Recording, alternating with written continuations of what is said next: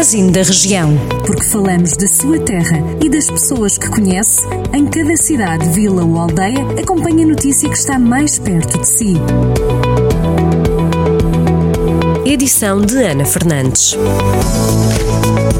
A zona do Barril e o Parque Verde em Mortágua vão receber na próxima sexta-feira, dia 24 de setembro, mais um passeio noturno encenado para recordar as invasões francesas do século XIX. O espetáculo é organizado pela companhia Almanache no âmbito do programa Encruzilhada do Bussaco, que junta os conselhos de Mortágua, Mialhada e Penacova.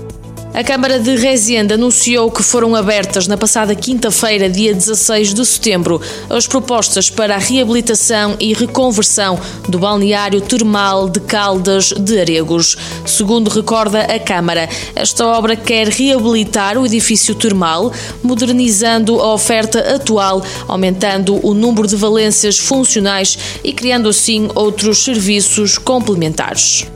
O projeto Santar Vila Jardim, no Conselho de Nelas, foi distinguido no concurso European Garden Awards 2021 na categoria de proteção e desenvolvimento de uma paisagem cultural. Os promotores sublinham que este prémio se deve muito ao envolvimento das instituições autárquicas e das comunidades neste projeto para Santar.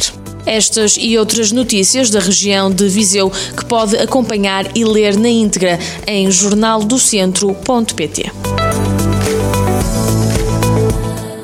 Jornal do Centro, a rádio que liga a região.